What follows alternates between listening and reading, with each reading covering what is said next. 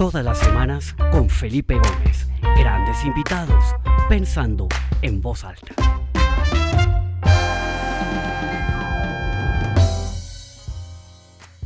Bueno, bienvenidos a todos a esta nueva edición del programa Pensando en Voz Alta, edición número 72. Hoy estoy transmitiendo desde Bogotá. Hace año y medio no podía venir a Bogotá y estoy feliz de poder estar acá disfrutando de lo que ofrece esta ciudad, de volver a probar las delicias colombianas. Eh, entonces, pues eh, desde Bogotá les mando un gran abrazo a todas estas personas. Estoy impresionado de la cantidad de gente que se ha conectado hoy desde distintas partes del mundo. Veo gente en Europa, veo gente en Asia, en Estados Unidos, en distintos países de América Latina. Bienvenidos, esta es su casa. Quienes se conectan como todos los martes, qué alegría volverlos a ver. Y quienes están acá por primera vez, bienvenidos. De verdad que es un placer tenerlos con nosotros y ojalá que esto siga creciendo. Ayúdenos a regar la voz, a contarle a sus amigos para que más personas puedan disfrutar de estas historias y de estas ideas tan maravillosas que traen nuestros invitados. Y hoy tengo una invitada maravillosa, es una persona fascinante que conocí hace unos, le calculo 4 o 5 años en un evento que tuvimos con una compañía de energía. Estuvimos compartiendo el escenario y yo quedé muy impresionado con ella. En su momento era la country manager, la directora general para Google en Colombia. Y ahí establecimos un contacto, hicimos otro par de trabajos juntos con otros clientes. Y siempre pues estábamos hablando y encontrando muchas coincidencias en la manera de ver la vida, en la manera de seguir nuestras pasiones, nuestros sueños. Y pues quiero que le demos la bienvenida a Carolina Angarita, quien hoy está desde Santa Marta. Caro, bienvenida a Pensando en Voz Alta, esta es tu casa. Hola, don qué felicidad que me hayas invitado, qué felicidad estar acá contigo. Lástima que nos cruzamos así, mi avión se venía para acá y el tuyo se iba para Bogotá, pero todo es perfecto y qué felicidad estar acá con tantas personas, qué chévere. Bueno, Caro, es un programa corto, entonces vamos a sacarle el jugo.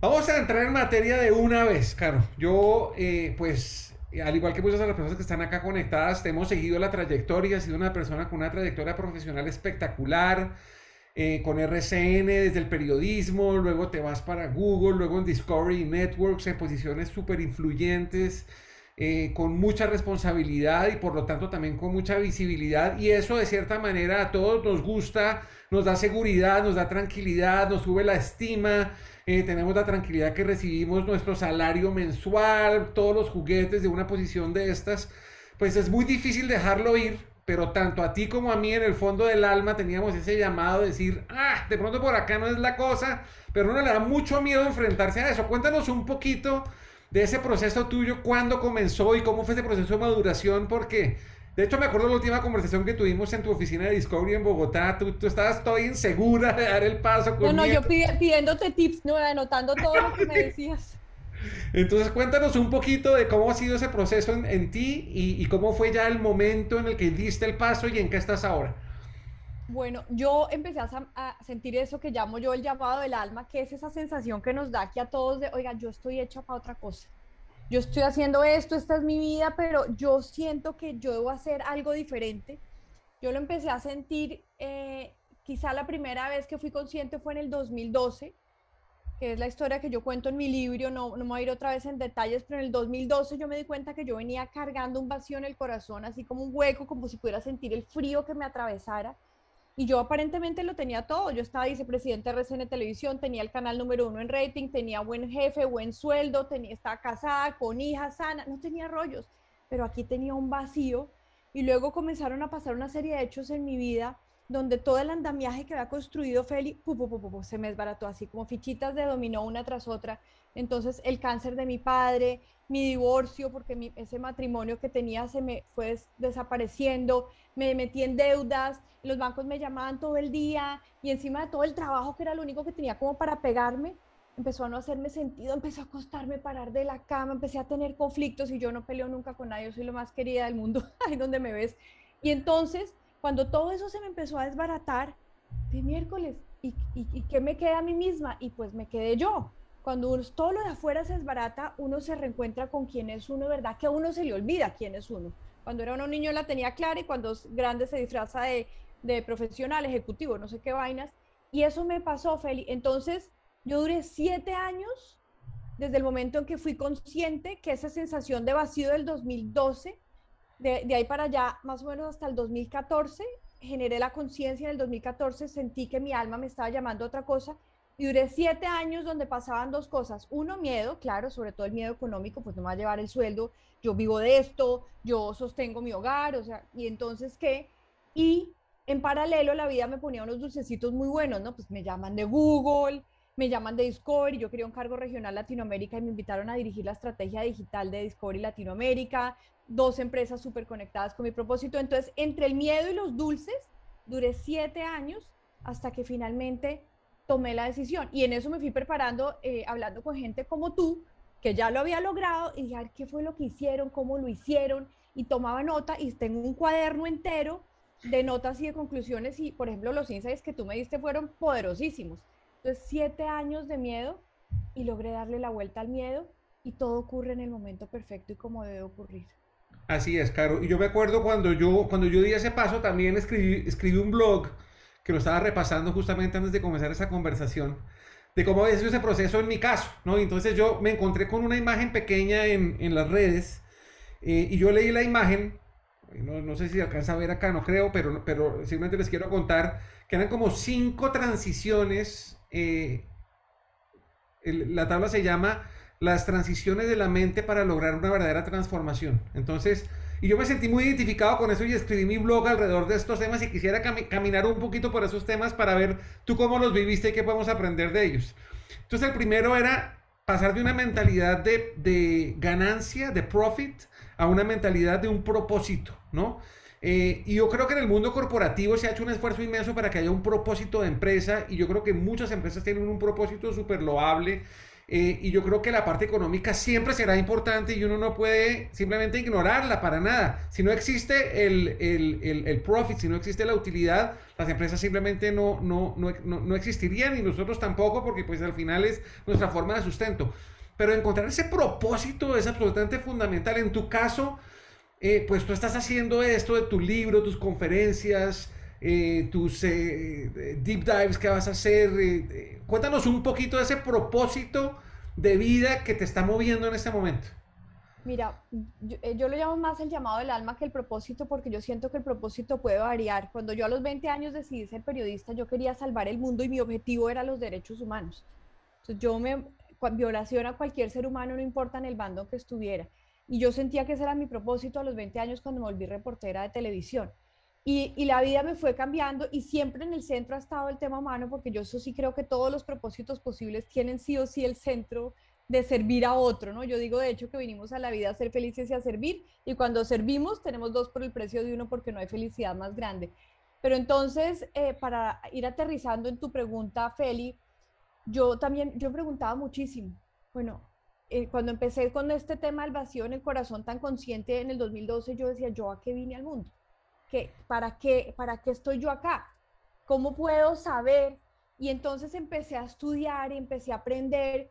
Y una vez en el desierto de Nuevo México, que me fui a hacer un retiro con Greg Braden, a quien admiro mucho, porque yo empecé metiéndome en el tema espiritual, pero me hacía falta la ciencia. Y entonces encontré a Greg Braden, me fui para allá y empezamos a hacer unas meditaciones súper poderosas, unas meditaciones de coherencia. Y en esas meditaciones me empezaron a llegar respuestas, respuestas, respuestas. Y yo entendí que yo tenía dos actividades innatas que eran las que más hacía, hago bien, que una es aprender, yo soy aprendedora profesional, me fascina, y la segunda es enseñar. Entonces me, me, llegó una imagen de un círculo donde yo, yo ponía el download, ¿no? descargo la información de múltiples fuentes, la reproceso, la reempaqueto, y una vez la reempaqueto, la enseño y la transmito al mundo. Y entonces entendí que yo tenía un corazón de educadora y que ese era mi sentido. Y empecé a reconectarme con el tema de la magia porque cuando yo era chiquita yo estaba absolutamente convencida que yo podía hacer magia. Absolutamente. Y hacía magia. O sea, yo me pongo a pensar hoy cada vez que yo veía que yo cantaba Sol Solecito y salía el sol, te lo aseguro. Y, y, cuando no hacía la tarea, entraba corriendo a misa de siete en el colegio con la hostia en la boca. Yo, Dios mío, porfa, la tarea hoy no. El quiz hoy no, porfa, mañana o pasado. Y siempre, siempre funcionó. Entonces, yo, como no iba a estar convencida de mis poderes, pero claro, uno crece y le dice, no, no, no, sangre, sudor y lágrimas, lucha y sacrificio, y es el único camino que hay.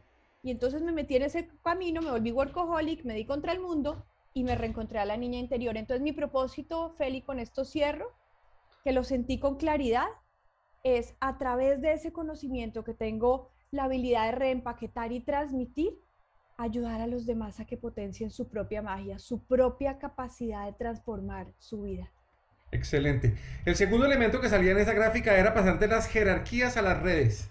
Yo venía de una organización inmensa, presente en 50 y pico de países con 500 mil empleados.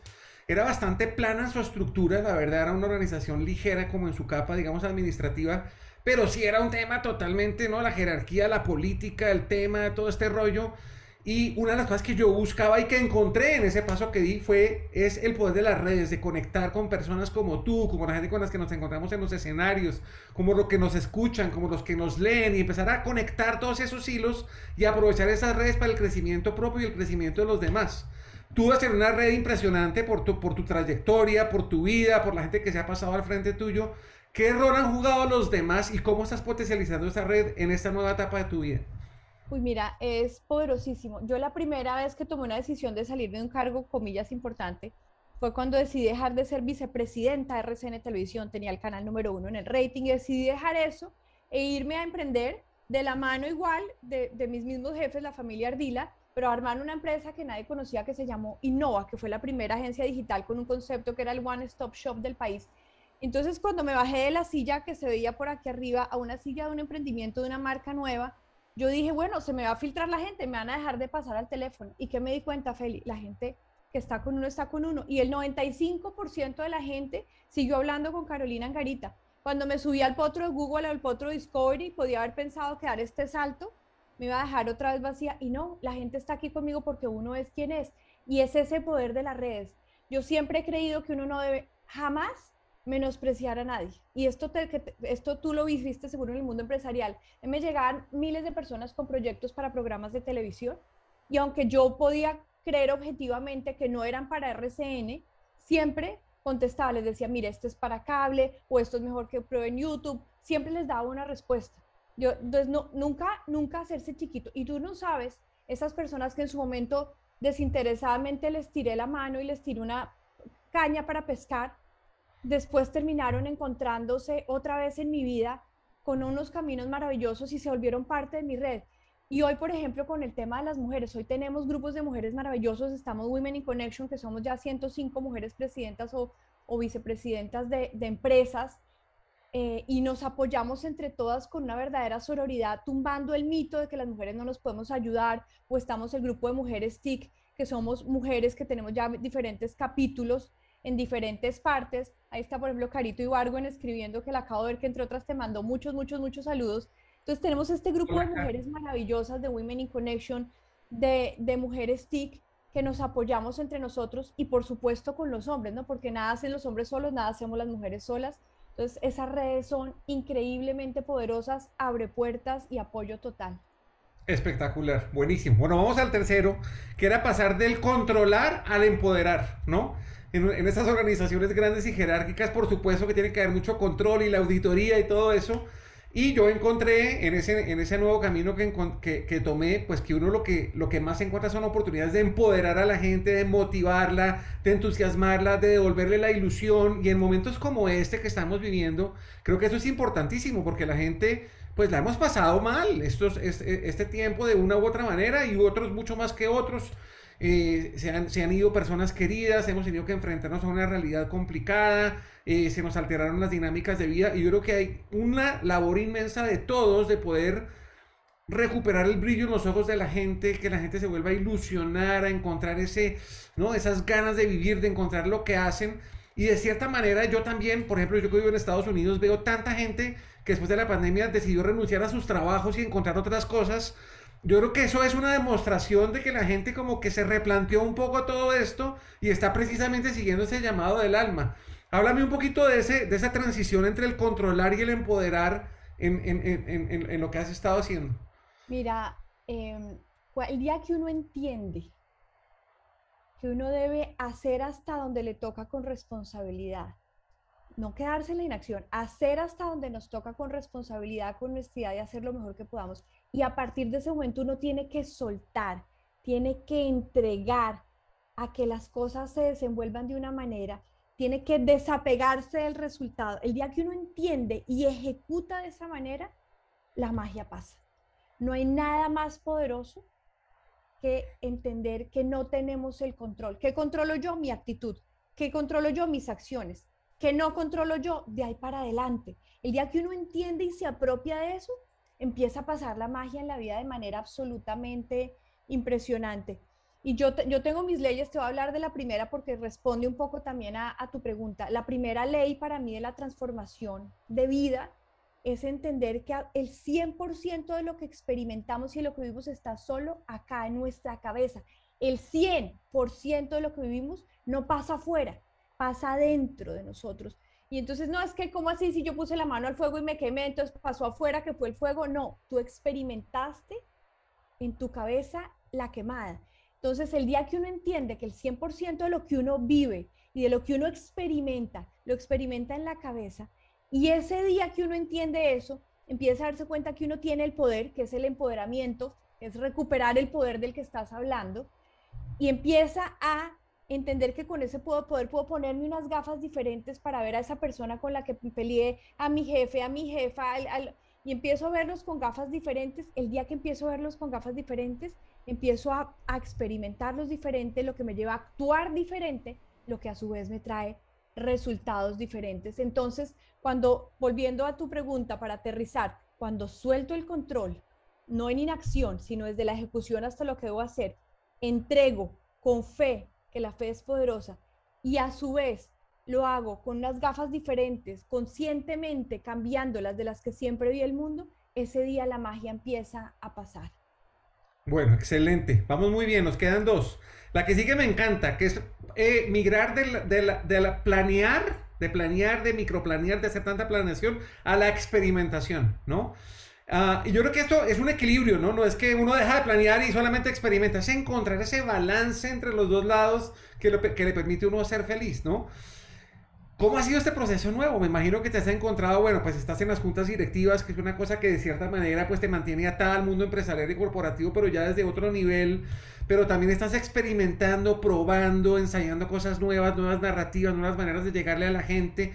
¿Cómo has vivido ese proceso de experimentación y cómo ese proceso de experimentación ha enriquecido tu proceso de aprender y de enseñar? Mira, para serte muy honesta, estoy en, en, en el balanceo Ah, en el mundo corporativo hay una cosa que yo detestaba, eran las reuniones largas de horas del análisis y volvíamos a ver lo mismo y volvíamos a preguntar lo mismo. Yo decía, pero a ver, si ya lo vimos hace dos horas y ya decidimos esto, ¿por qué nos echamos para atrás? Y entonces la manera que a mí me gustaba era, déjeme, me lanzo chiquito a, a, lo estrategia digital, déjeme algún pilotico chiquito y pruebo. Entonces, esa, esa era, digamos, mi framework del mundo corporativo. Pero la verdad de las cosas es que yo salgo y entonces, ¿qué hago? La planeación, porque ¿cómo qué va a pasar con mi vida? Y los ingresos, ¿y cómo voy a hacer? Entonces, empiezo un poquín lenta en planeación y en paralelo en ejecución, sin planeación, porque así somos los seres humanos de contradictorios, me empiezo a llenar de cosas. Entonces, estoy entre juntas directivas y consejos asesores, estoy en 10, me empiezo a meter de organizadora de eventos, me empiezo a meter, y llega un momento, digo, ¿ahora qué estoy jugando? Estoy haciendo una planeación exagerada por un lado y por el otro lado estoy metida en 45 cosas. Y ninguna de las dos cosas obedece a mi teoría que hay que salir y probar. Entonces, ¿yo para qué me retiré? Para seguir el propósito de vida, de potenciar la magia en los demás. Entonces, estoy llegando a un punto en que lentamente me estoy bajando del bus de cosas con amor y con cariño y entregando lo más que puedo y no dejando nada pues suelto. Pero estoy empezando a montarme en los dos grandes proyectos de mi vida, que es este mastermind que voy a hacer para ayudarle a la gente a que, a que entienda a qué lo está llamando el alma, a que supere sus monstruos, a que literalmente recupere sus poderes, a hacer una estrategia de A a B, un business plan y a que pueda desde lo profundo de su alma lanzarse. Y este otro retiro presencial de grupos pequeños que va a hacer con las cosas más transformadoras experienciales del mundo que les voy a traer a, a Colombia. Entonces estoy empezando a dar ese viraje de lo uno a lo otro, habiendo confesado primero que metí la pata. Buenísimo. Y de eso se trata. Es que todo esto no sucede, no es que uno dice, bueno, ya voy a seguir mi alma y me salgo del mundo empresarial y sigo lo mío y todo como que hace sentido. Es una búsqueda constante, es una evolución. Eh, uno como lo acabas de decir, la embarra, mete la pata acá, se equivoca acá y uno va encontrando ese camino eh, y eso es parte del proceso y creo que es parte también del encanto, ¿no? De, de, encontrar ese elemento, como lo llama Sir Ken Robinson, ¿no? Que es esa cosa que de verdad te ama eh, y, y, poder dedicar tu vida a eso, ¿no? Es como donde se juntan tu pasión con tu profesión, con tu vocación. Encontrar ese punto es absolutamente... Eh, enriquecedor para un ser humano, porque como que ya todo cae en su lugar y, todo lo que tú haces es coherente con lo que piensas y con lo que dices y con lo que haces. Pero vamos con el último que es fantástico, que es pasar de la privacidad a la transparencia, ¿no? Eh, muchas veces todo este paradigma de la confidencialidad y que todo es un rollo y que nada se puede divulgar y todo. Ahorita estamos en el mundo de las ideas, de compartir nuestro conocimiento, de abrirnos, de ser transparentes, de poder ser absolutamente generosos con lo que podemos compartir con la gente para que las personas también puedan crecer y evolucionar. ¿Cómo ha sido ese proceso para ti de, poder abrir esas puertas, ¿no? De la transparencia, la generosidad, del desinterés de entregarte de manera completa a la persona que tienes al frente? Puede ser en una sesión de coaching con una persona o en un escenario con 10.000 personas en un evento. ¿Cómo, ¿Cómo te has encontrado con, ese, con esa nueva realidad? Primero, me fascina, o sea, además porque es una vaina mágica que entre más das, más recibes, ¿no? Y ambas cosas ocurren al mismo tiempo. Tú estás dando y te estás llenando en ese momento de felicidad. Entonces, también cuando uno entiende que dar y recibir son realmente lo mismo, ¿no? Que eh, como dice el curso de milagros, a nosotros nos enseñan que si yo te doy este celular, pues yo lo dejo de tener y ahora lo tienes tú. Pero cuando se trata de acciones, de conocimiento, de servicio, dar y recibir, son lo mismo, entre más te doy, más recibo yo. Entonces el día que también uno rompe ese celofán y dice, aquí estoy yo y estoy para darle al mundo todo, el mundo cambia. Desde el punto de vista corporativo, yo lo viví cuando yo salí de una organización maravillosa, pero muy tradicional, donde sí, la confidencialidad, un silencio, esto no se puede filtrar. Y pasé a Google, ¿no? Y en Google entonces nos reunía Sundar Pichai, el CEO global, todos los jueves a las personas que estaban en Mountain View, pero a todos los que estábamos en los 100 países, en ese momento eran 85 mil empleados, hoy creo que deben ser más del doble, y nos contaba absolutamente todo. Miren, la embarramos acá, estamos en esta pelea jurídica, nos demandaron por esto, vamos a sacar este producto espectacular con una transparencia. Y en esa época, y, ahora con 85 mil o con 200 mil empleados, jamás se filtra nada. Entonces, cuando uno quita eso, abre la puerta, entrega confianza, recibe confianza y no solo recibe confianza, que ya es muy poderosa, recibe ideas, recibe feedback, recibe información valiosa. Y esto mismo aplicado a la vida personal es, es potentísimo. Ahí creo que está también Marce Prieto, está Ine Olano, con ellas estamos también con Carito en grupos maravillosos donde abrimos el corazón y nos compartimos todo y nos nutrimos, nos retroalimentamos, crecemos todo. Entonces, el tema de que de la privacidad, de la cosa secreta y todo eso, pues honestamente no que no que diga que no haya cosas que deban ser confidenciales, pero honestamente tiene más pérdida que ganancia comparado con el mundo de la transparencia, de la apertura, ya sabemos el poder de la vulnerabilidad y el poder de la conexión humana. Totalmente. Caro, una cosa eh, interesante em, que me gustaría que compartieras es, hablaste de tu experiencia en Google de las reuniones de los jueves. Yo alguna vez pude participar en una, justamente estaba allá en, en, Mountain View, en la, en la sede de, de, de Google. De, de Google, y pude ver pues en las pantallas un poco esta reunión y fue realmente espectacular, ¿no? Pero hay otra cosa de la cultura de Google que, que, a mí me ha llamado mucho la atención y que yo creo que está muy en línea con todo lo que hemos estado hablando hoy. Porque claro, Google es una empresa con sus objetivos, con sus planes, con su todo, pero Google es una compañía que le da a sus colaboradores el espacio para que ellos trabajen en lo que realmente les interesa. Y tienen inclusive una ley, una norma, una figura en donde ellos le dicen a su gente, dedique el 20% de su tiempo en las cosas que a usted verdaderamente le interesan. Eso quiere decir que uno dentro de Google puede dedicar un día de la semana, el viernes o el jueves o el miércoles, hacer lo que uno le apasiona y, le, y, aprender y Google te apoya en todo esto. El ¿Cómo fue la experiencia para ti? Y acá veo que hay muchos, muchos presidentes de empresa, directores de recursos humanos, ejecutivos, empresarios conectados. ¿Qué podrías decirles a ellos de tu experiencia para que esto se puede implementar a sus empresas. ¿Es posible implementarlo en, cualquier empresa? ¿Cuál es el resultado de una iniciativa como esta? Mira, la matemática es súper poderosa. Número uno, las empresas que son la gente que trabaja en ellas, ¿no? Ni la pared, ni la tecnología, ni el logo, ni la historia, la gente. Entonces, si, es, si el activo más importante de la empresa es la gente y por eso las áreas de recursos humanos no deben ser por allá los de recursos humanos en la esquina, sino es un área estratégica. Si el activo más importante que tengo es la gente, pues debo cuidar a la gente. Y si, hay, y si hay algo que valga más que el salario monetario, pues es el salario emocional y está medido. O sea, creo que todos los años salen cinco estudios que miden la correlación entre resultados y la felicidad de los colaboradores. Y si hay algo que produzca felicidad, es que la gente pueda desarrollar sus pasiones, todo esto que estás hablando tú. Entonces la matemática simple, el activo más importante, me va a dar mejores resultados si está motivado y si está feliz. Y no hay nada que lo motive más que hacer lo que le apasiona. Entonces, el 20% Project, que es esto que tú describes, permite que un colaborador de Google hable con su manager y le diga, mire, yo estoy aquí en ventas, pero a mí me apasiona videos, quiero hacer mi 20% en YouTube. Entonces se bloquea en agenda ese espacio y se le permite. ¿Y qué pasa? Que hace lo que le hace feliz y esa felicidad se riega en el resto del tiempo y genera que la productividad aumente. Esto es una matemática divina. Y adicionalmente hay otra cosa que se llama One Simple Thing, que uno pone, uno pone en la agenda OST.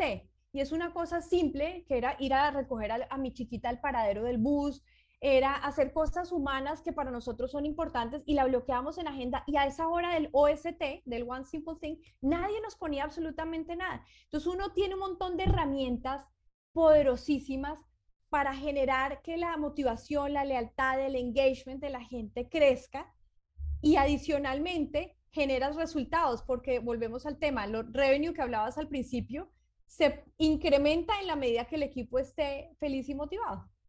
Espectacular. Pues Laszlo Bock, que fue el presidente de recursos humanos de Google, que de cierta manera impulsó muchas de estas cosas, escribió un libro fantástico. Eh, no me acuerdo ahorita cómo se llama, pero lo voy a poner cuando suba este video a la página de pensandoenvozalta.com. Voy a poner el link al video de Laszlo Bock porque está lleno de ideas como esas del 20% del One Simple Thing, que son ideas súper fáciles de implementar y que hacen una gran diferencia en las personas. Entonces, eh, pues claro, gracias por esos, esos tips. Y ya para terminar, porque nos quedan pocos minutos, yo creo que, como ya lo mencioné anteriormente, todos estos 18 meses de la pandemia a todos nos ha puesto a pensar de una manera mucho más consciente, ¿cierto? Mucho más eh, real de ese llamado del alma, de qué es lo que yo verdaderamente quiero hacer.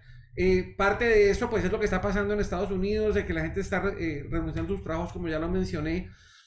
Pero yo creo que todo lo que ha pasado y el abrirnos y la vulnerabilidad y los encierros y todo lo que, lo que hemos vivido y valorar las cosas pequeñas de la vida, esos one simple things que se vuelven tan importantes, estamos en un terreno fértil para que la gente realmente tome la acción y siga ese, ese llamado del alma. Pero el miedo está en la mitad. El miedo es, ese, ¿no? ese monstruo que nos, que nos impide y les recomiendo mucho que escuchen la, entrevista de la semana pasada con Pilar Jericó sobre el miedo que estuvo fascinante. Ahí está colgada en la página. Vale la pena escucharla porque creo que dio unas, unas ideas muy valiosas.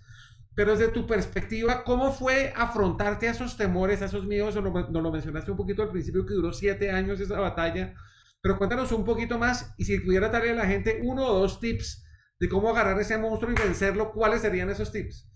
Primero no hay que agarrar el monstruo a darle puños, sino hay que, como dice Tony Robbins, sacarlo a bailar y uno le va poniendo el ritmo. Lo segundo es que hay que entender que el miedo es solo un estado mental. Otra vez, está solo acá, no está aquí afuera, no lo puedo coger. Miedo es solo un estado mental. Y yo lo creé porque está en mi cabeza.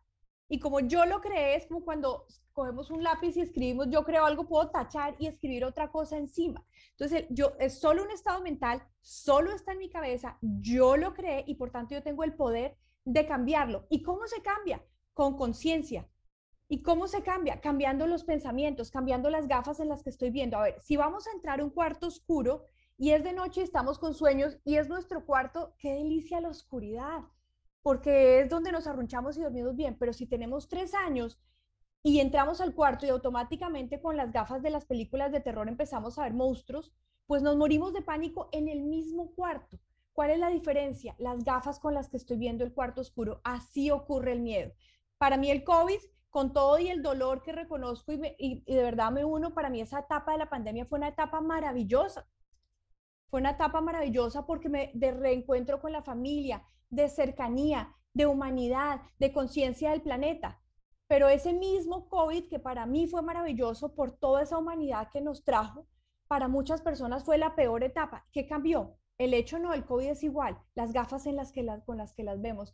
Entonces, e, ese cambio de gafas es el que cambia todo y esto pasa, el miedo, el miedo son películas que nos inventamos, pues inventémonos otra película, cambiémosla, agarrémonos del presente. El presente es en donde estamos aquí ahora con Feli, en este último minuto ya nos vamos a despedir y ya voy a cerrar, pero aquí ahora, en este instante, no existe ni el sufrimiento, ni los problemas, ni el miedo. Cuando está uno en el presente absorbiendo el momento, eso no existe. ¿Cuándo existe? Cuando la mente se va para el pasado o para hacerse películas de futuro.